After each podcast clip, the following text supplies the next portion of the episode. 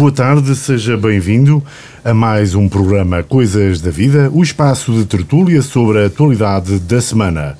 Entre as 17 e as 18 horas, com reposição em antena domingo às 11h30, pode também seguir-nos no altitude.fm ou no Facebook do Altitude. Hoje temos connosco Ana Manso, José Igreja e António Pissarra. Para esta conversa sobre as principais incidências de uma semana intensa de atividade política e social, nomeadamente as autárquicas, mas também outros assuntos que vamos tentar conversar sobre eles aqui, como Porto Seco, a linha da Barbaixa ou a capital da cultura. Autárquicas da Igreja foi candidato a presidente da Câmara Municipal da Guarda em 2013, depois de anos como presidente da Assembleia Municipal, e começamos por si, obviamente, porque o PS esta semana já sabe quem é o candidato. Aliás, Luís Couto já falou aos microfones da Rádio Altitude, já assumiu a sua candidatura. A pergunta que lhe deixo é como vê esta escolha, uma escolha que demorou algum tempo, houve mesmo quem falasse de pequena novela sobre se Luís Couto seria ou não o candidato. Em primeiro lugar, boa tarde a todos. O meu amigo que me convidou para vir aqui à altitude após oito anos sem ninguém me ligar nenhuma, isto é uma brincadeira, claro.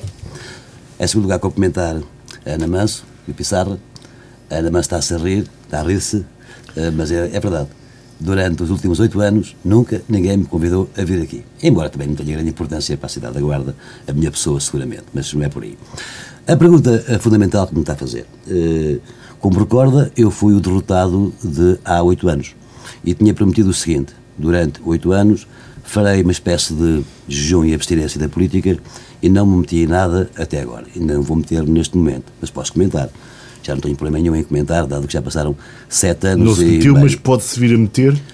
Sempre. Há sempre uma hipótese na vida de se a gente meter na política, nunca podemos dizer não, nada, nunca, é impossível. Mas claro que a minha carreira, do ponto de vista político, está perfeitamente normalizada, suave e sossegada. A sua pergunta é importante porque, passados sete anos e meio da vitória do PSD na Guarda, as coisas não andaram. Andaram só num ponto. Houve ali uma mise-en-scène logo na vitória de Álvaro Amaro, que deu a noção de que havia um salvador para a Guarda e que as contas da Câmara Municipal da Guarda seriam completamente diferentes de um dia para o outro. E foram. Eh, foram por uma razão especial, porque a dívida hoje é a mesma que havia há oito anos atrás, mas as pessoas pensam que não, e já é importante. Às vezes a aparência é muito importante. Mas estamos agora a perguntar sobre o futuro da Guarda e o futuro da política da Guarda ao nível de autarquias. O Luís Couto foi um convidado, possivelmente pelo PS a nível nacional, quase seguramente, e foi aceito, segundo parece também, pela Conselhia da Guarda. E é evidente que terá havido algumas outras motivações, algumas outras hipóteses de alternativas eh, possíveis à candidatura do, do, do, do, PS à Câmara da Guarda. O Luís Couto é uma pessoa que eu conheço pessoalmente, há pelo menos 20 e tal anos, tenho por ele estima, consideração e amizade. Uh, tem coisas boas e uma única negativa neste momento. Qual é que é? É que ainda é um pouco desconhecido no Conselho da Guarda, na minha opinião pessoal. Terá tempo para isso? Tem meio ano para o fazer. Se construir uma boa equipa à Câmara da Guarda, se conseguir boas listas nas freguesias, uh, quer da cidade, quer, da, quer das uh, freguesias rurais, penso que terá boas hipóteses neste momento. Mas já aviso um ponto, já deixo aqui uma nota imediata se o PS pensa que o PSD se parte em dois, como se partiu o PS há oito anos atrás, que tire daí o cavalinho da chuva. Isto não vai acontecer. O PS não veja a pensar que o vereador da Câmara da Guarda, que anda um bocadinho às esguelhas, passa a expressão, com o Presidente, que vai formar uma lista ou que vai criar o um ambiente anti-PSD. Isto não vai acontecer. O PS tem que ir sozinho, para a frente, através de uma dinâmica pura de combate uh, nas freguesias, com listas idóneas, fortes, sérias e partir para um combate político duro e sereno. Duro no aspecto de que tem que ser intensivo, mas não pode ser malandro, macaco, de andar a dizer mal dos outros só para que possa ficar bem na fotografia. A minha opinião, portanto, é que a escolha é muito positiva, mas o trabalho é muito grande.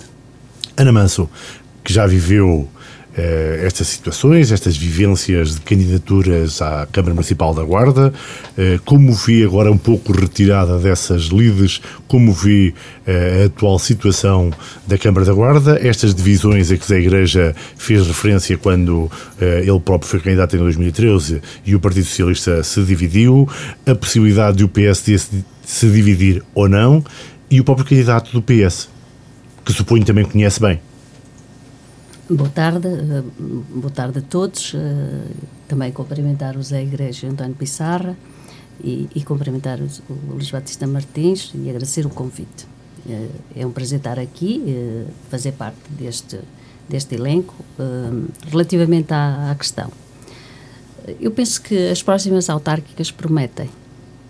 Primeiro, porque estamos num contexto totalmente diferente e tem a ver com, naturalmente, com a, a crise sanitária, a pandemia. Portanto, as eleições autárquicas, por definição, são eleições de proximidade uh, e fazer campanha neste contexto uh, é extraordinariamente difícil. Por outro lado, eu sempre pensei e continuo a pensar que uh, quem tem o poder é que o perde. E, portanto, uh, neste momento, e para falar só na Guarda, Conselho da Guarda, o PSD está no poder e, portanto, se o PSD perder o poder, obviamente que outro o ocupará, porque o poder nunca fica no vazio. O Partido Socialista tem, de facto, pela frente um grande desafio. E, aí, uh, também assino por baixo aquilo que o Zé Igreja disse, uh, não vejo o PSD a repetir uh, a história que se uh, fez com o Partido Socialista, de maneira nenhuma. Um, portanto, de facto, o Luís Couto, o candidato do Partido Socialista, tem um grande desafio pela frente. eu sou amiga pessoal dele há muitos anos, também concordo que ele tem alguma dificuldade de entrar no terreno e tem muito, muito trabalho pela frente. Não é só fazer as listas das uh, freguesias, quer nas juntas, quer nas assembleias, uh, de todas as freguesias e fazer a lista, uh, uma boa lista para a Câmara e para a Assembleia Municipal. De facto, é um trabalho Hércules, na, que, no que diz respeito uh, ao Conselho da Guarda, porque são muitas freguesias, mas, uh, para além disso, ele tem que um, apresentar um projeto alternativo ao Partido Social Democrata que está um, em mandato. E, portanto, independentemente do atual presidente ter ido a votos ou não, é a primeira vez que vai a votos, mas já está uh, a trabalhar, portanto, desde, desde o início. Eh, não deste mandato, mas do anterior. Portanto, tem obra feita, direta e indiretamente. A divisão, uh, eu penso que às pessoas uh, pouco importa. O que importa, de facto, é se a equipa que está resolve ou não resolve os problemas às pessoas. Se as pessoas estão ou não estão satisfeitas com o trabalho que eles estão a fazer. E eu penso que é mais por aí. Um, e, portanto, não acredito, sinceramente, isto é a minha opinião pessoal, uh, que uh, haja uma divisão do, do PSD à semelhança da que houve uh, do Partido Socialista. E, e, portanto, da qual o nosso amigo Zé Igreja foi, foi vítima, não é? Portanto, na altura, e sofreu as consequências, como é óbvio, portanto, não ganhou e o Partido Socialista, na altura, perdeu uh, a Câmara para o. Uh, eh, é um desafio, é um desafio muito grande uh, a nível do Conselho e penso que a nível do Distrito nós também podemos analisar a situação Conselho a Conselho e continuo a pensar que estas autárquicas são particularmente difíceis. E são difíceis a nível local, como também são difíceis a nível nacional para cada um dos líderes dos respectivos partidos Uh, que eu agora já não chamo do arco do poder, porque já essa expressão está, digamos assim, ultrapassada, mas uh, para o PS e para o PSD. Por exemplo, como vê o reaparecimento, eh, nomeadamente em Aguiar da Beira e na Meda, de dois dinossauros, entre aspas, eh, do PSD, eh, João Morato na Meda e Fernando Andrade em Aguiar da Beira? Vamos ver qual é, digamos, o desempenho que cada um deles vai ter. Eu penso que ninguém é velho para nada, para nenhum desafio. Quem decide isso é o eleitorado. E o eleitorado em Aguiar da Beira vai ter que decidir entre o atual presidente e uh, o que já foi presidente, a quem também essa população está habituada. Portanto, em Aguiar da Beira, e são situações uh, muito semelhantes, ainda que tenham algumas diferenças. Em Aguiar da Beira, uh, o eleitorado vai ser confrontado nestas eleições com dois candidatos um que está no exercício do poder e outro que esteve durante muitos anos. E eu penso que são duas pessoas, ambas respeitadas e queridas pelo eleitorado. E o eleitorado da Guiá da Beira vai ter, digamos, algumas dificuldades uh, em, em, decidir. Portanto, em Aguiar da Beira eu acho que o livro está em aberto e tudo pode acontecer. Uh, em relação à Meda, é a mesma coisa com a, a nuance de que, tanto na Meda quanto em Aguiar da Beira, são dois conselhos, uh, digamos, com uma população uh, muito, uh, muito pequena, portanto, nós todos. E envelhecida? No, e envelhecida, nós todos no distrito sofremos com. o problema do envelhecimento e da, do, do, do despovoamento, para, para dizermos as coisas de uma forma clara, e o eleitorado uh, do PSD, uh, eh, é um eleitorado, tradicionalmente falando e, e abertamente falando, é um eleitorado idoso, e nós sabemos que o Covid-19 atacou, atacou uh, e em alguns conselhos de uma forma muito agressiva esse grupo etário. Portanto, aquilo que eu acho uh, é que um, em Aguiar da Beira e na Meda uh, nós vamos ter o livro uh, em aberto.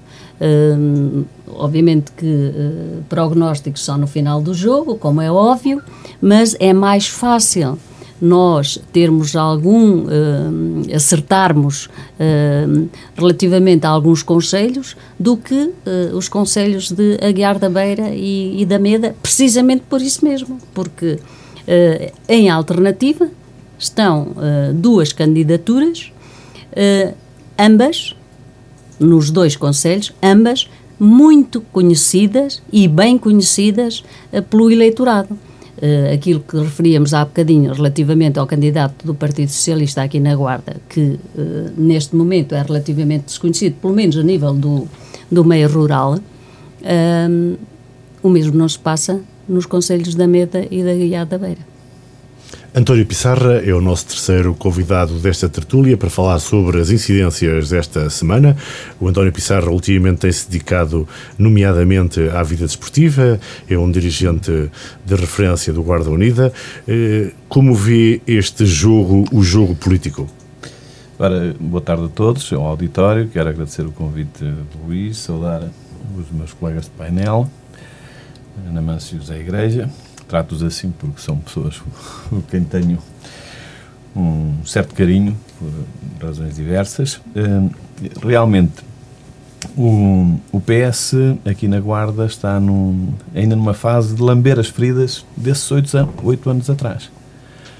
Podia ter corrido mal para o PSD, quando Álvaro Amaro eh, venceu as eleições, mas o, eu diria que o PS na, naquela altura ficou bastante esfrangalhado e demorou ainda a, a recuperar-se. Penso que esta candidatura do Luís Couto, uh, Luís Couto, uh, o que pretende é, de alguma maneira, uh, congregar as diferentes fações do, do, PS no sentido de, de ter uma candidatura que, que, tenha um horizonte mais aberto, até porque há alguém que não é militante do partido uh, e da sociedade uh, civil. De facto, como disseram os meus colegas do, do painel, as eleições uh, perdem-se, não se não se ganham porque quem está tem todas tem toda a vantagem.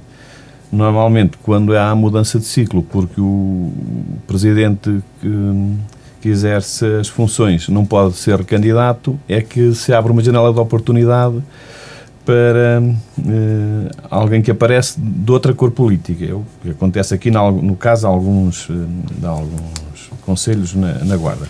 Concordo que, por exemplo, na, na Meda e, e a Guiar da Beira são duas pessoas muito conhecidas e esse fator que o, que o Luís Couto não. Uh, todos nós conhecemos, é? as pessoas que aqui estamos conhecemos bem o Luís Couto de, e a Guarda, a maior parte das pessoas da Guarda, imagino que conhecem, mas efetivamente uh, umas eleições autárquicas. Uh, cada voto conta. e às vezes, e sabemos, já aconteceu aqui no nosso distrito, perder-se e ganhar-se por um voto ou por 18 e por 53, portanto não, não são muitos. De facto, aquilo que pode haver quem não se incomode, a mim faz-me uma certa impressão, este ambiente de guerrilha hum, constante que, que existe entre hum, a Conselhia do PSD e o, e o candidato à Câmara, pronto, podemos dizer-lhe assim, porque já não é muito não é muito sádio esse ambiente não penso que já já era tempo uh, face à distância que estamos do, do, ato eleitoral já era tempo de alguém dizer assim basta e, e tomar ali um uma Refere-se nomeadamente à atitude de Sérgio Costa a continuar no seu silêncio a criar alguma celeuma e algumas dúvidas no eleitorado do PSD? É no silêncio uh, e não só, é no silêncio e no ruído. Portanto, diria que é nas duas coisas, porque. Uh, Digo silêncio porque ele disse, a última vez que soubemos alguma coisa sobre a sua posição, ele disse que estava retirado e estava em silêncio, calmamente, até tomar uma decisão. Sim, mas, mas nós, eu, eu, eu refiro, por exemplo, todas as, as, associações que eu tenha conhecimento, como aquela de que, que eu presido, uh, recebem uh, as comunicações do Sr. Vereador eh, Sérgio Costa, a seguir às reuniões de Câmara, com, com tudo aquilo que, que lá foi como, dito. Como vê essa, essa, esse envio de comunicações? sei lá, não, não me parece, volto a dizer, não me parece bem de todo uma situação dessas, porque no fundo hum, acaba por ser uma atitude de oposição de alguém que lidera a conselhia do partido do candidato. Isso quer dizer. Uh, uh, penso que não tem nexo. Pronto. E, efetivamente, há, há um tempo para tudo. Se alguém não queria eh, este candidato, Carlos Chaves Monteiro, pois que não tivessem colocado vice-presidente, seria outro. Portanto, a partir do momento em que o, o, o presidente da Câmara uh, anterior uh, saiu da guarda, foi para Bruxelas, o vice-presidente assumiu as funções, como naturalmente, não é? A partir também da, da do princípio de que os, os uh, atuais uh, presidentes seriam candidatos, digamos que a escolha estava feita e não, não vejo outra maneira a não ser da parte da Conselhia um arrepiar de caminho e dizer, bem, basta, ou então qual é a outra, a outra atitude? Seria a que eu teria. Demitia-me e, e, provocava eleições, não sei se pode ser, agora faço os estatutos na, na Conselhia, mas pelo menos retirava-me, não, não fazia este papel.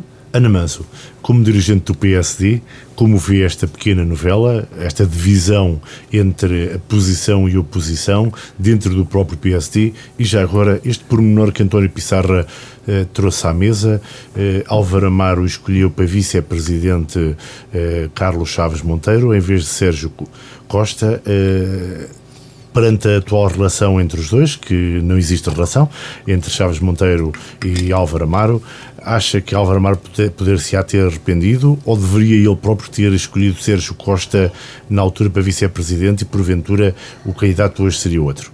Bom, essa questão deverá ser colocada, portanto, a quem de direito, não propriamente a mim, porque não sei, não sei dar essa resposta.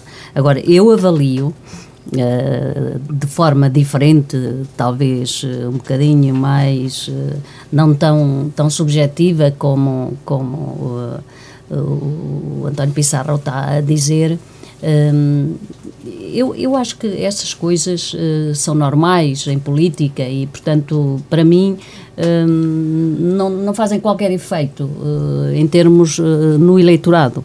Obviamente que as eleições autárquicas são muito de contagem de votos e são muito da percepção que a população tem relativamente ao trabalho que é desenvolvido pelo, pelo autarca e pela, pela sua equipa. Não tenho, de facto, uma uma leitura, não faço essa leitura relativamente, portanto, a esta questão de uh, ir informação. Antes, pelo contrário, eu acho que até deve, deve ir. Eu acho que na transparência, e eu fui sempre pela transparência, eu acho que quanto mais informação o, a equipa autárquica der a todas as instituições, eu acho que melhor ainda, melhor. Portanto, se é através do, do vereador, se é através do, do, do presidente, eu acho que o que é importante é que haja uma interligação entre um, uh, o, a equipa, portanto, uh, da Câmara e as instituições, sejam elas desportivas Estamos ou outras. de acordo que o Estado deve ser aberto. É, é, é eu acho que é essa, essa transparência que, de facto, eh, nós eh, devemos, eh, devemos Ana exigir. acha muito bem que haja esta guerrinha contínua assim. Não, oh, eu também acho muito bem. Eu, acho eu, eu, eu digo sinceramente, olha, eu digo sinceramente, da forma, da, eu, eu não queria entrar por, esse, por essa onda, porque eu não a valorizo de todo, de todo. Não a valorizo de todo. E, e eu acho que se uh, há alguém que uh, conhece uh, e bem o Conselho da Guarda, portanto, não, não, não, não, não por falsa modéstia, mas sou eu. E, e, não a valorizo, porque eu acho que as pessoas não, não a valorizam dessa forma. Talvez uma determinada, portanto, até para alimentar comentadoras, eventualmente sim. Agora, o eleitor, aquele que vota, não, não acredito que valorize. Mas a Igreja, e curiosamente, as pessoas, curiosamente as pessoas com quem eu tenho falado não, não entendo. Mas, ó oh, Luís, deixe-me só terminar, só para dizer uma coisa ao, ao, ao Zé Igreja. Uh, não penso, não penso de maneira nenhuma que qualquer uh, arrufo uh, que possa existir dentro da equipa da, da, da, da Câmara, que isso traga quaisquer benefícios para a equipa do Partido Socialista. De maneira nenhuma. Antes pelo contrário. Antes pelo contrário. Não, um por, um, por, uma razão muito simples. Por uma razão muito simples. E aí concordo com, com aquilo que o, que o Pissarra disse.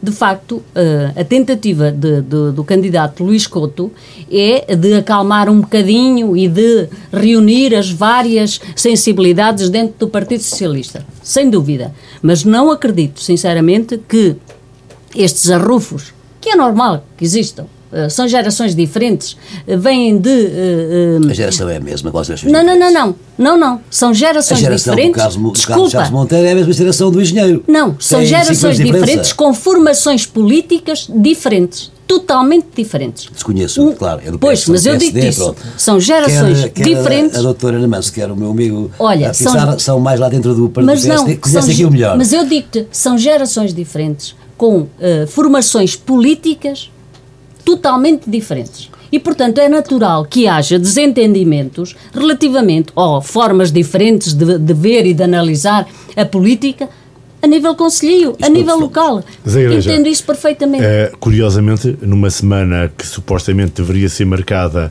pela apresentação, ou ficarmos a saber pelo menos quem é o candidato do Partido Socialista, as pessoas continuam a falar da tal guerrilha que foi aqui referida é eh, dentro do PSD. Será é isso fácil. bom para o PS? A história é simples de observar. Há oito anos atrás, é, estamos agora em maio, não é? É em maio que se dá a grande crise do Partido Socialista da Guarda.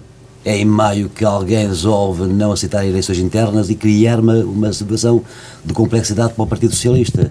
É nesse momento que tudo se dá. Ou seja, foi a meio ano de distância que tudo se partiu no Partido Socialista. Não foi uh, a um ano, nem a dois, nem a três. Está a dizer que foi a meio ano. O PSD já vem de trás. Eu conto que. Não, eu estou convencido que no PSD não vai haver crise nenhuma e que o Sérgio estará a fazer aqui um.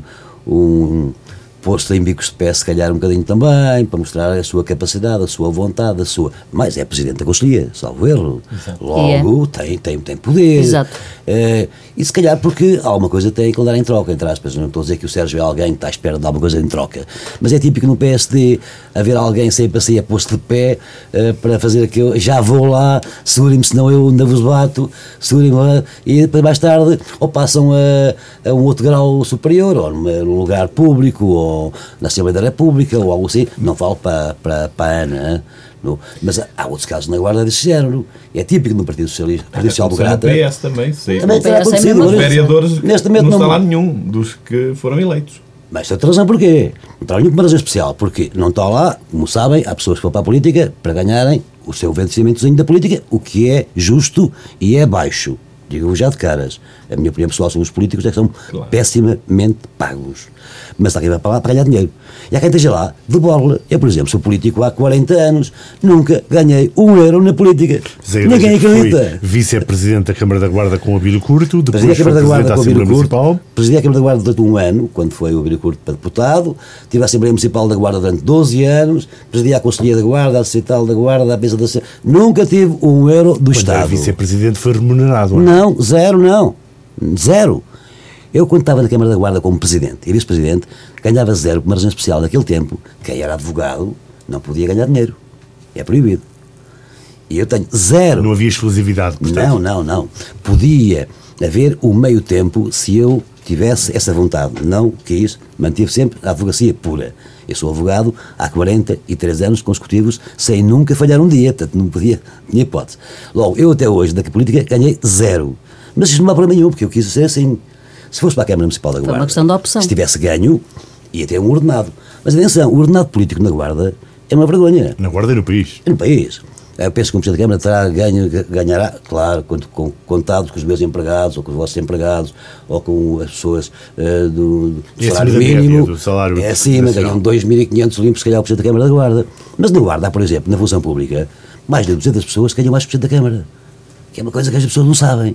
O político, o político, o político. O político tem que dar a cara, tem que dar o corpo ao manifesto, como costuma dizer. Tem que ter a sua vida completamente eh, fiscalizada, analisada, vasculhada de vez em quando. E depois leva pancada de vez em quando, claro, também. Mas vai para lá quem quer. E é quando assumi que queria ir para aquele lugar, assumi. Assumi. Perdi. A vida segue. Não há problema nenhum. Tudo para a frente. Numa, Mas a linha, pergunta... numa linha rápida, como vi o candidato do PS, que possibilidades tem, no contexto de que falámos, eh, até que ponto é que Luís Couto vai conseguir reunir à sua volta eh, as diferentes sensibilidades que falava a Ana Manso eh, do PS? Quando há, quando há um combate político muito correto entre duas aulas, chama-se adversários. Eu não tenho problema nenhum, por exemplo, em eh, dizer que é meu adversário o Álvaro Amar, é meu adversário o Chaves Monteiro, é meu adversário o engenheiro, eh, são adversários meus. Nunca tive com eles nenhum problema. Com a Ana Manso tivemos lutas também políticas de, para a Assembleia da República, para outros lados, mas há sempre respeito. Aquilo que fere mais na política são as traições internas, aquilo quando a gente está a dar conta, está com um irmão a dar uma facada nas costas, isto é que é grave. E essas eh, feridas demoram mais a sarar. Eu penso que estão oito anos já, oito anos dá. Eu, por exemplo, já perdoei toda a gente daquele tempo. E só já me lembro de uma ou duas pessoas eh, que me estavam esfaqueado naquele tempo.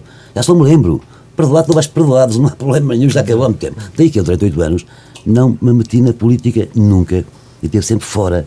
E é a primeira vez que falo de política ao fim de eh, oito anos de, da derrota. Mas eu penso que agora, neste momento, o PS já pode conseguir construir uma unidade. Há quatro anos atrás, o PS não tinha ninguém contra, ou seja, houve uma união. Mas havia um momento do auge do Álvaro Amaro. Havia muita festa, muito corrupio, muito, muito fogotório, e o Álvaro Amaro conseguiu aqui na Guarda criar uma dinâmica de festim. Temos que ser francos, não temos de A nenhum verdade é que a Câmara não pagava a ninguém. não Quando- pagava ninguém com o mesmo dinheiro. Porque o, o que deve hoje é tal e qual o que devia há oito anos. E é verdade, se calhar, que havia. Era eu sei o que é. Não, não, não, não, Ó, Pizarro, tem razão. Eu sei que. não uma, acreditavam um parafuso. uma pá. coisa é eu dever dinheiro ao banco, um milhão de euros. Outra coisa é eu dever, é 50 pessoas, a cada uma 50, 60 mil. Já tenho as pessoas todas em cima de mim, todos os dias, a dizer: estás embora, estás embora, estás embora. Não é em namora, é em conciliação mora. bancária Claro. dívida, claro. Se há uma coisa que eu dou uma, um louvor. Então não reconhece, não Sim. reconhece que houve um saneamento financeiro na Sim, Câmara sim. da Guarda ao longo desses dizer, oito anos? Eu vou dizer. Aquilo que fez o Álvaro Amaro no primeiro ano que chegou à Câmara foi excelente. Que foi o seguinte: a Câmara da Guarda tinha 1.500 dívidas. Passa a expressão, acho que era o mais. Eh, uma de 1 euro, outras de 1.000, outras de 500. Algumas vergonhosas porque era fácil ter pago aquilo tudo. O Álvaro chegou lá e disse assim: Bom, isto é fácil. Eu peço um empréstimo e pago tudo. E roubou. E pior ainda, tinha dívidas a vencer juros a 10% ou 11% e passou a ter dívida a vencer juros a 2%. Doutora da Economia. Exatamente. É só negociar a dívida. A dívida é a mesma. A dívida hoje é a mesma de antes. Por essa parte Agora, teve mérito, Dou claro. parabéns aqui ao, ao- ao- ao Presidente da Câmara, Álvaro Amaro, e também aqui ao meu amigo eh, Pissarra, porque isto é verdade. Compôs-se. E ninguém mais disse que devia dinheiro num café, ou devia dinheiro de flores, ou devia dinheiro de pregos, como diz aqui. Isso foi um ano em que o Álvaro Amaro tratou bem a cidade a esse título e limpou a imagem negativa que tinha na área da finança. Foi uma questão de conhecimento, dúvida nenhuma. Mas após isso foi, foi festas. Qual foi a obra importante que feita na Guarda em oito anos? Conhece alguma, Ana Manso? Não, pois não, eu também não. Diz lá, lembra-te lá de repente.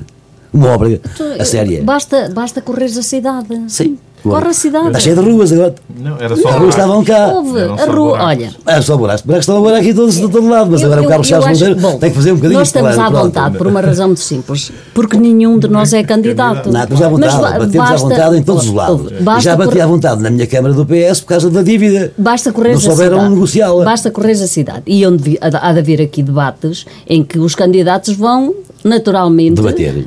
Não, vão Eu- eu vou dar exemplo. essas Qual é que é a obra questões. emblemática para mim do Álvaro Amaro? Vou dizer qual é que é. Eu vou dizer qual é que é. É aquela rotundazinha da, da rotunda da- do Bar da Luz, que é um fenómeno que acabou finalmente com os acidentes ali naquele, naquele lugar. Aquele pilocozinho lá no meio da rua, que deu um jeitão. Rotunda da Luz. Aquilo custou, custou 5 mil euros, se calhar não custou nada. Mas teve visão. E na política às vezes é preciso visão. Exato. E ele teve. Ou teve o arquiteto, ou teve o engenheiro, ou teve se calhar eu não aqui. tinha falar nas rotundas por uma razão muito simples. Eu gosto de rotundas, tens razão. Eu gosto de mas eu não tinha falar nas rotundas porque eu, aquilo que te disse foi basta sairmos daqui e eu tenho todo o gosto em fazer-te fazer de motorista e levo-te pelas ruas da cidade. Mas ninguém melhor conhece Estão a cidade do todas cheias de buracos. Eu sei que conheces. Estão todas cheias de buracos. Então vamos falar a verdade. Olha, as ruas estão a ser arranjadas. Sei. Houve rotundas, tu até gostas. Gosto de rotundas Gostas de rotundas. Houve, como é que estava a Torre de Menage? É uma boa obra. Como não, é que está? considero, claro que Bom, sim. mas Então, eu mal vamos, coisas vamos boas. por obras. aí, vamos por aí. Portanto, Mas é uma obra de fundo.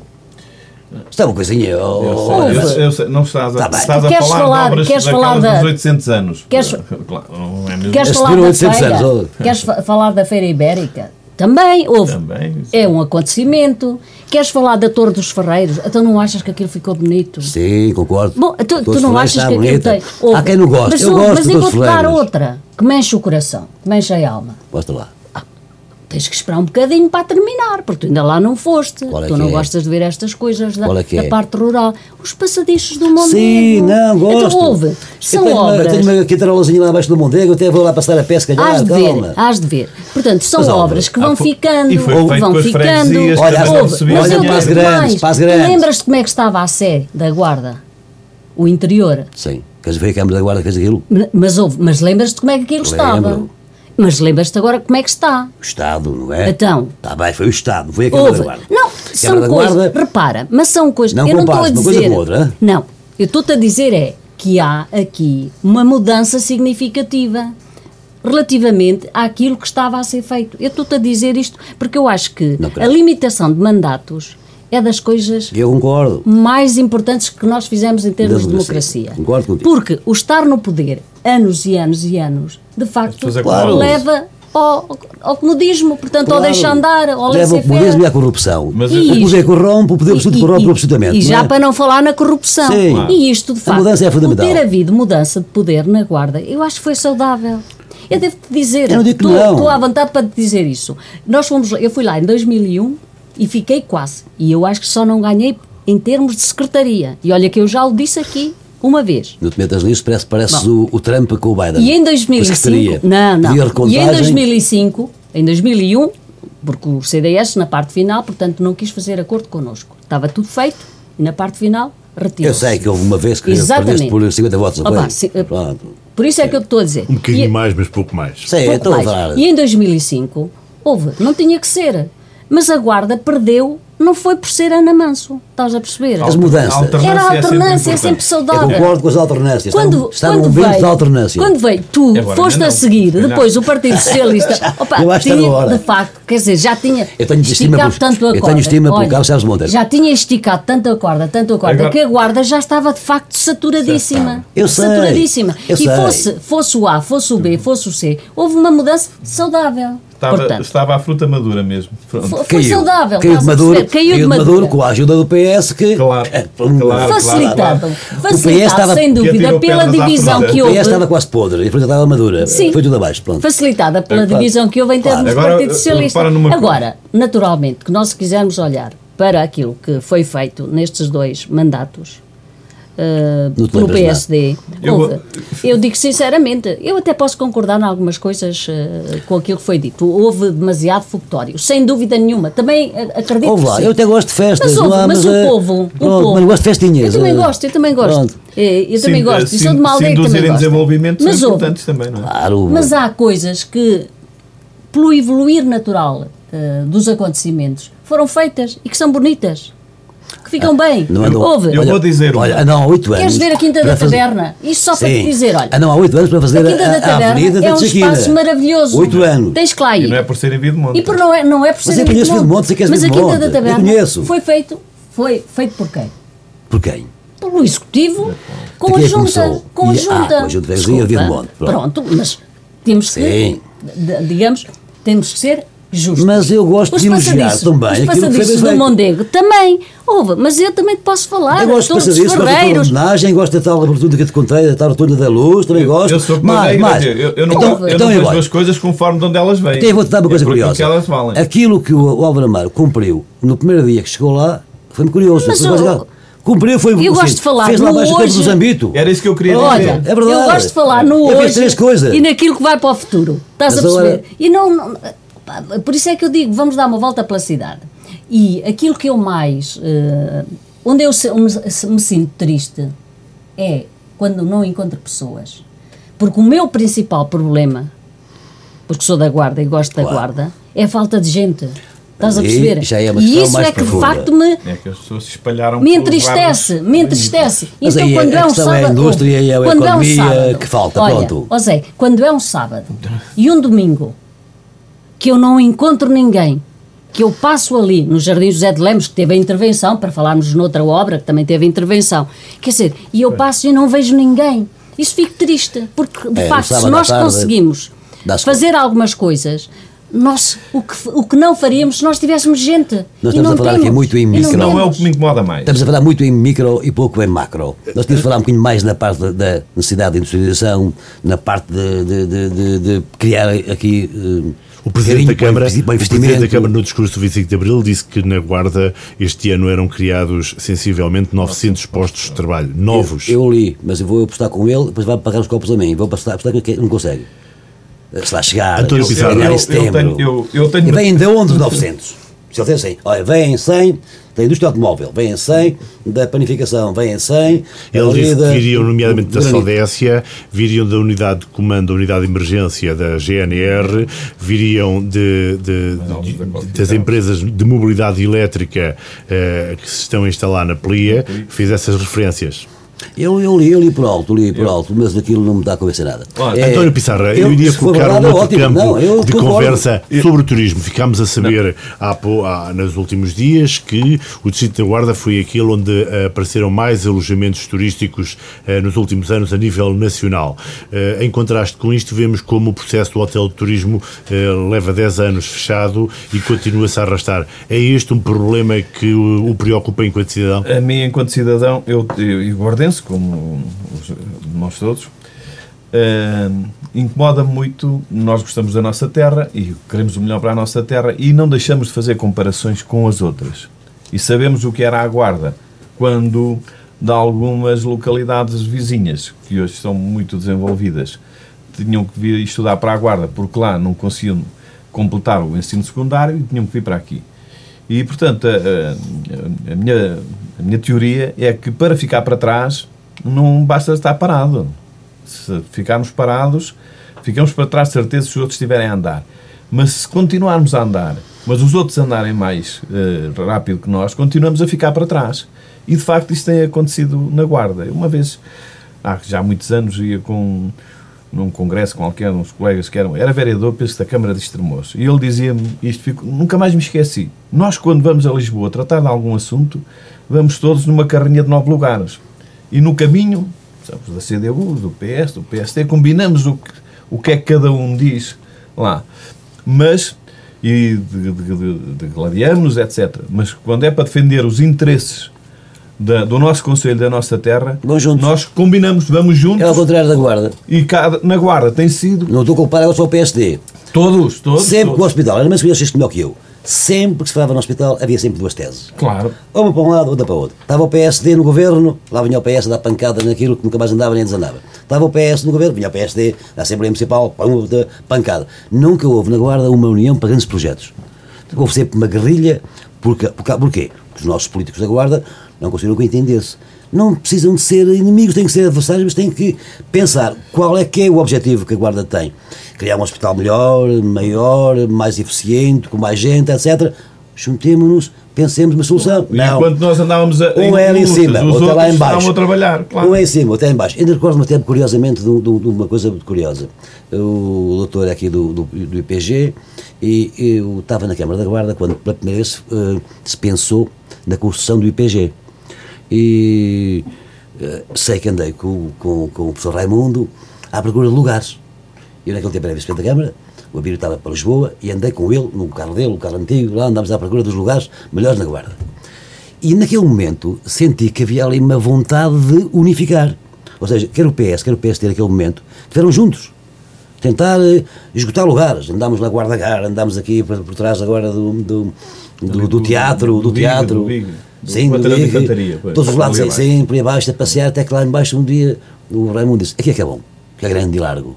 E eu assim, olha, se o professor disser que é assim, é assim, acabou o problema, vamos embora isto. E a Câmara atuou em harmonia com gente que não era do PS. Aqui, nós aqui, nos últimos 20 anos, com o hospital que aqui ao lado, Sim. foi sempre quesilhas, porque eu tive na Assembleia Municipal 12 ou 13 anos, nunca houve um único ano que não houvesse quatro reuniões da Assembleia Municipal em que tivesse lá aquilo. Estávamos sempre em desacordo. Bem tentava eu, às vezes, moldar arestas ali, chegar para um lado para o outro, havia sempre uma, uma guerrilha. Nos governos do Cavaco, nos governos do Durão, nos governos do Sócrates, sempre com dificuldades. Ana Manso, um dos projetos que agora, de certa forma, está a unir, eh, pelo menos, o povo político da Guarda é a possibilidade de se vir instalar um porto seco eh, na cidade. Como é que vê esse desidrato, esse projeto? Até que ponto é que a Guarda precisa de afirmar que é um ponto nevrálgico e consegue atrair empresas, investimentos ou logística, mais logística para a cidade? Eu vejo isso de uma forma muito positiva. Uh, aliás, só posso, por uma razão muito simples. Uh, porque uh, a criação do Porto Seco, da forma como ele está projetado, representa todo o dinamismo que nós uh, queremos e que se impõe até em termos de desenvolvimento da região e do bem-estar das pessoas. Isto vem também na linha uh, do próprio, da própria uh, linha da Beira Baixa, portanto, da ligação Covilhã-Guarda, e por estranho que pareça, parece que a história se ajusta.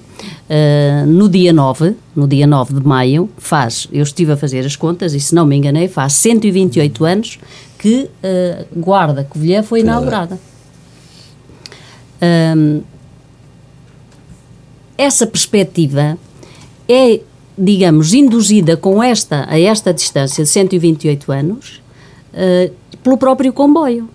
O próprio comboio, já nessa altura, ditava que isto era a ligação do interior, portanto do litoral, na altura, do litoral ao interior, para o resto da Europa. Portanto, nós termos aqui um Porto Seco, da forma como, uh, portanto, nós, nós o vemos, é, acima de tudo, uh, a dinamização e o impulso que a Guarda necessita para uh, o seu próprio desenvolvimento. E, portanto, nós, isto não é só uma alavanca do desenvolvimento, eu acho que isto é mais do que uma alavanca. E aí temos que todos estar de acordo um, e dar as mãos e, portanto, entendermos neste, neste projeto, que é um projeto de 80 milhões, ou, ou, quanto é que é, mas, de facto, é capaz de ser muito mais em termos se depois virmos tudo aquilo que é, tudo que representa trazer, é? e que pode trazer. António portanto, Pissarra. se ele é ferroviário e rodoviário, se nós temos aqui, digamos, estamos no, no, no cruzamento, uh, digamos, por excelência, de, de, da parte ferroviária e da parte rodoviária, eu acho que temos todas as condições para uh, sermos uh, o Porto Seco, o primeiro Porto Seco. E não nos podemos esquecer, e eu penso que, uh, portanto, quem gosta de história sabe disso, o primeiro Porto Seco criado aqui na nossa região foi na Aldeia da Ponte. Portanto, que ao fim e ao cabo, já lá vão, portanto, algumas décadas, mas que foi um a base, foi a base. Era um lugar logístico. Exatamente. Depois, uh, uh, podemos pensar também um bocadinho, uh, digamos, mais à frente de Vila Formoso. Mas eu penso que estamos na altura de pensar a Guarda como, de facto, o primeiro Porto Seco Uh, por excelência, porque temos tudo, temos tudo. Nos tempos que Ana Mansfera, presidente da distrital do PSD, e deputada, eh, uma das, eh, um dos projetos que reivindicava era a instalação do aeroporto, e nomeadamente terá feito com Costa Reis, então Presidente da Câmara de Almeida, terão desenvolvido alguma, alguns projetos, alguns estudos para a possibilidade de fazer um aeroporto no Alto de Mil. Acha que foi uma ideia que fez sentido e que é pena ter sido abandonada ou ainda hoje poderia ser uma ideia positiva para esta região? Eu acho que ainda hoje eh, é uma ideia positiva. Uh, para esta região. Uh, obviamente que nós não podemos ler uh, a história, digamos, com os olhos de hoje, portanto, lá para trás, mas de facto, quer dizer, eu acho que, é que temos que, que ser ambiciosos. Não há 20 anos. Sim, mas temos que ser ambiciosos. E, portanto, quando eu estou a dizer, eu podia dizer, podíamos pensar assim, bom, o Porto Seco, pois, então, mas isso é, então a linha da Beira Baixa e a linha da Beira Alta nós já tínhamos. Portanto, agora, passado estes anos todos, é que foi da Guarda à Covilhã, é que foi requalificada, eletrificada, passado estes, estes anos Aliás, todos. Portugal perdeu Bom, quilómetros de ferrovia. Não? É? Exatamente. Uh, se pensarmos nessa perspectiva, na, na, se pensarmos nessa perspectiva, que, que qualquer país tem civilizado com o turismo, uh, a ligação entre o Pocinho e Barca d'Alva, que também devia ser objeto de intervenção, mas não é. com a ligação a Salamanca, mas não é. Por isso é que eu tomei aqui uma nota dizendo que essa bazuca europeia aqui para o, inter, para o, interior é, é, um tiro de pólvora seca. Eu espero, espero que sim, espero que sim. Mas depois há outra questão. O A20, a A23 e a A25 também precisam de ser requalificadas. Porque, de facto, eu sempre fui contra o pagamento de portagens. Porque nós não temos alternativas.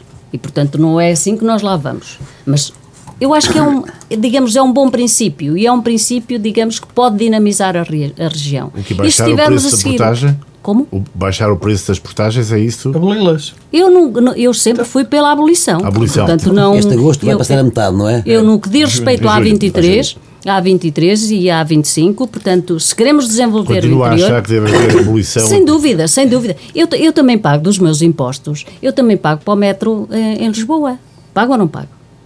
Que dá prejuízos brutais. Que dá milhões prejuízos milhões brutais. E, milhões, é um e ninguém nunca me diz. Como políticos, porque é que não usam e ninguém nunca me diz. de forma o, o falta de gente. A questão tem, é. Tem que haver uma alteração à, à lei eleitoral. A lei eleitoral não pode ser feita só. A representatividade dos deputados não pode ser feita só com base no, no número de habitantes. Tem que ser uma fórmula que conjugue o número de habitantes com o território. Exatamente. Para ser representativo, porque nesse porque senão caso, perdemos sempre. Se Dom Sancho foi o povoador, não tivesse feito nada, pois provavelmente isto aqui era, era uma tagal. Estavam todos em Guimarães? Exatamente. Portanto... António Pizarro, voltando ao Porto Seco, só para fecharmos esse assunto, no Politécnico, onde, onde é professor, eh, quase por antecipação, eh, já está a ser criado ou a ser envolvido um projeto de formação de técnicos na área logística a pensar precisamente no Porto Seco. Como vê essa iniciativa? é isso um dos caminhos do futuro da região, formar técnicos para, cá, para ficarem por cá? Exatamente, ainda hoje comentava com alguém que conheço muito, muitos antigos estudantes que não são da Guarda e que estão a povoar cá o território, ficaram cá, têm os, o, os seus negócios, a sua iniciativa eh, enquanto empresários eh, ou trabalham eh, em empresas, seja Coficava, Sodécia e outras, e outras iguais. Eu diria que já é tarde e, portanto, não pode ficar só por conversa, é aquele, aquela história de que se andar devagar, reparem o que é que se passou com a Peli. Quando entrou, já agora, o Zé Igreja, eu, professor de Garcia, sabe, passava ali, aquilo era um, era um gestão. Claro. Era só gestas, não havia lá nada. E houve ali alguma dinâmica. E eu tenho aqui uma, uma notícia de 2007. É quase criminoso que a Guarda não tenha feito valer esta confluência de ser a principal porta para a Europa, confluência da, roda, da, da Roda e da Ferrovia, com condições únicas. Como é, que, como é que é possível que a Renault tenha saído daqui? E depois saiu a Delphi também. Quando estava ali um, Ao da Gare. acessível ao, ao Colada ao comboio. E portanto, o- que, que o Porto Seco não seja também ma- o- mais uma notícia que talvez se venha a concretizar daqui por 3, 4 ou 5 anos. Já agora também, eh, em obras grandes, eu acho que realmente se calhar falta uma obra, uma obra emblemática. Por exemplo, a cidade não tem uma entrada hum, imponente. Que é a, Falta tal a rotunda da. Europa, que vai dos, dos Fs à. Falta a Tchaquina. à- Exatamente. Essa. Portanto, Estão há oito anos a prometida. Claro. Também, também já o prometeu antes o- o PS, não é verdade? Lá, eu fui. A semana passada passei em Castelo Branco. E não, comparações a gente sempre faz. E de facto vejo também que alterou muito Já não passava lá, porque nós passamos lá a 23 e não. E aquilo tem ali uma grande infraestrutura em, em termos aviários, mas também Viseu, etc. E aqui na Guarda nu- também nunca se fechou, ah, por exemplo, a Vicéria. Há aqui, uma, há aqui muita coisa para fazer, mas que trabalhem. A Vicega, José aliás, Igreja, está inacabada, a não é? capital da cultura, ou melhor, a candidatura da Guarda à capital europeia da cultura, no próximo domingo vai ter a sua primeira grande iniciativa na cidade da Guarda, na Praça Velha, na Sé Catedral. Acha que esta pode ser a âncora, o grande projeto de que tantas vezes na Guarda falamos, de que precisamos? Eu sempre defendi, eh, sempre defendi que um euro na cultura é sempre mais, maior investimento que um euro no comércio ou na indústria. É curioso. Aliás, Todas as candidato à Câmara da Guarda, a cultura era precisamente Era um um dos- itens que privilegiava. mais importantes. Eh, porquê? Porque a gente vai de qualquer lado, do- a Itália, a Espanha, a França, Portugal, o que é que as pessoas querem ver? Aquilo que é de mais belo. Cultura, monument- monumentalidade, estatuária, pintura, museus, eh, tudo o que for eh, um prédio clássico, um prédio antigo, uma muralha, algo que Portanto, nos acha dê- que a, candidatura é um projeto que faz de- sentido? Faz sentido.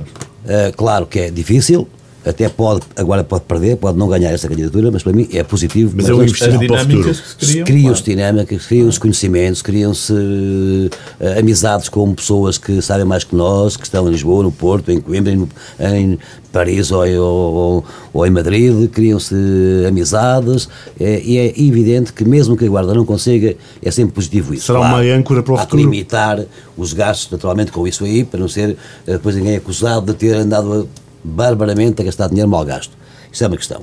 Eh, E eu acho que tudo o que for cultural para a Guarda é muito importante. A Guarda é uma cidade que em cada esquina da, da parte velha tem coisas fantásticas que a gente às vezes não dá conta. Quem está cá muitas vezes não E é vê. melhor não estragar. Quem vem cá dá conta, olha pá, que coisa O interessante. Zé Igreja, em, do- em 2013, uma das eh, ideias-chaves que defendia era de que a Guarda poderia candidatar o seu centro histórico a património mundial. Continua a ter a ideia de que é possível Continuo a ter fazer a isso? ideia. É uma, é, uma, é uma ideia muito interessante que eu até entreguei um dossiê depois de das eleições, passado algum tempo, entreguei um dossiê ao Álvaro Amaro para que se desse utilizá-lo para efeitos de futuro, podia utilizá-lo. Não foi naquele momento, se calhar não era a política dele, não, não achou que não seria o momento próprio, mas esse dossiê existe, foi um estudo feito por alguém ligado a esse tipo de património e era possível fazer. Levava algum tempo, claro que levava, podia levar 5 anos, 10 anos, 15 anos a conseguir, mas ia uh, fazer uma coisa muito curiosa. Ia fazer com que tudo quanto fosse definido na zona velha da cidade tinha ser tudo classificado, verificado, alterado de acordo com aquilo que era correto, projetistas, arquitetos, designers, tudo tinha ficar ali fininho, de modo a que nada pudesse falhar. Eh, Continuo com a ideia de que isso ainda vai ser possível. Não será, se calhar era a minha vida, mas pronto, mas alguém há de levá-lo ainda à frente. Eh, Mas queria voltar até só num pontinho. Há bocado falámos aqui na, na famosa bazuca, que podia ser importante para o interior, como dizia aqui o nosso amigo Pissarra. Eh, Neste ano de 2020-21, acho que o Estado já, entre o que gastou e o deixou de receber, já vão 22.500 milhões de euros. A bazuca acho que são 15 mil milhões. Ou seja, está bem, mas está a dizer assim, é dívida. A parte que gastou. Portugal fica para aumentou a dívida pública para, para ser isso depois o novo banco 17% do. PIB. Lá, Sim, mas O novo Portugal. banco resolve. Ana Manso, sobre a, capital, eh, a capitalidade da Guarda eh, e o projeto de candidatura que se está a desenvolver, que envolve 17 municípios portugueses e poderá vir a incluir dois espanhóis, eh, também se revê neste projeto como uma âncora para o desenvolvimento cultural, social e até económico da região? Ahm, eu também queria voltar um bocadinho atrás, por causa da, da Não temos bazuca. muito tempo. Da bazuca, mas eu vou ser rápida. Se nós gastamos 80 milhões na requalificação e eletrificação da Guarda Covilhã, não é? Eh, o Porto Seco fica, uh, 70 milhões. em, 70 em princípio. em princípio, portanto, diretamente para já 150 são, são os 2 milhões, não é? Para já os 2 milhões. Ahm, e depois viriam os outros a seguir. Eu digo, isto, digamos, em termos de orçamento e de dívida, dívida Isso é- pública, isto Ou não tem expressão. não tem Por isso que eu defendo que a bazuca Por isso devia eu ser só para o continuo- interior. Eu continuo a dizer. queria fazer o interior. Continuo a dizer grande, que o que nós era precisamos, de para facto, o interior. nosso É principal problema e o nosso principal déficit é população. Havíamos de ter aqui uma varinha Varinha mágica, uma coisa qualquer. A- a varinha que, mágica de facto, passa por, a eh, natalidade, iniciativas da- da administração a natalidade, central. A natalidade, portanto, eh, Motivar aumentasse e invertesse, investimento. eh, digamos, E o envelhecimento da nossa Claro. população. Agora, eu penso que eh, a Guarda tem um caminho difícil, difícil a seguir, porque nós temos que saber quais são as cidades que estão, digamos, a competir connosco. E nós temos que ser exímios nessa, nessa matéria. O júri é um júri exi- e- e muito exigente e, portanto, eu digo sinceramente, não desanimo, mas obviamente que a Guarda tem que eh, fazer o trabalho de casa muito bem feito. Agora que isso pode, até em termos da própria candidatura, o apresentarmos a candidatura e esforçarmos-nos por, eh, digamos, a- a sustentar e a fundamentar bem, isto pode ser ela própria um certo dinamismo para a própria cidade. António Eu- Pissarra, eu- para acabarmos eu- e porque temos mesmo a chegar queria- ao fim, eh, eu tinha pedido para, no, muito deixa-me só- rapidamente, só assim muito rapidamente, refletirem eu- eu- sobre o momento mais relevante da semana. Deixa-me só dizer assim muito rapidamente. Eu quero realçar aqui, não me sentiria bem, o papel proativo do IPG na formação de quadros, eh, a dinâmica que está a ter, também na, na colaboração nesta questão da Capital Europeia da Cultura. Vi o que se passou em Salamanca e as alterações, mesmo ao nível eh, urbanístico, que teve, e já que falámos no centro histórico, eh, e a, a compra da Casa da Legião para a instalação da, da coleção António Piné, mas que todo o centro histórico precisa está esventrado, no, só se vêem as fachadas e algumas dão muito mau aspecto, é preciso um trabalho ali muito grande. Pronto. Eh, sobre Uma ideia final, uma ideia o final, tal uma- momento da semana. alguma coisa assim positiva. Eu tenho aqui para, para dizer, porque é importante, até na minha condição de dirigente, é o regresso da- das competições da formação dos jovens ao nível das modalidades, como é o futebol. O Guarda Unida vai jogar no próximo domingo já com o Mari- eh, contra o Marialvas, no campeonato, um torneio nacional de iniciados. E, portanto, penso que isso é muito importante pelas implicações que tem na saúde eh, e mental e, e tudo aquilo que está relacionado também à saúde física, obesidade, etc., dos jovens que estavam. Zé Igreja, o momento da semana. Para mim, eh, não lhe vou dar um momento próprio, vou dizer o seguinte: aqui é o nosso povo da Guarda, os nossos cidadãos, eh, que vão aos restaurantes, aos cafés, agora que a pandemia está um bocadinho mais calma, que vão ativar a economia da cidade através do almoço, de um jantar fora, de um, comprar um casaco novo, que dinamizem aí a cidade neste momento que estamos aqui um bocadinho parados. E vão ao futebol, vão ao desporto, comecem outra vez. Um apelo ao, ao um otimismo apelo ao plena, otimismo e à atividade, atividade contínua da cidade. Ana Manso, para acabarmos, o momento da semana, um retrato de alguma coisa que queira deixar-nos hoje. Ah, mas eu, eu sou otimista, como ele, sem dúvida nenhuma, que saiam, eh, até porque depois destes confinamentos todos, a vacinação está a correr bem e, portanto, eu acho que as pessoas devem sair e aproveitar a paisagem que nós aqui temos maravilhosa, e ir aos restaurantes, fazer compras, eu acho que isso é saudável. Mas há aqui duas coisas que eu não posso deixar de, de referir. Eh, Uma é eh, a atribuição de prémios ao novo banco, que isso é imoral.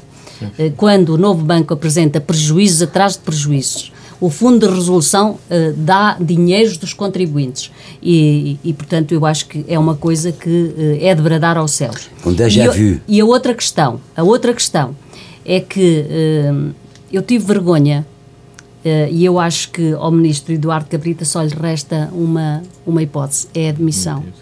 É admitir-se, porque depois daquilo que ele fez... Odmira? Em Odmira do que ele fez em Odmira ao uh, mandar a GNR invadir com cães polícia, que eu nunca tinha manhã, visto. Nunca tinha visto. Durante eu assisti ao 25 de Abril, assisti a isso tudo. Mandou os e uh, mandar uh, invadir uh, Azemar e pôr lá pessoas às quatro da manhã, tirá-los da cama.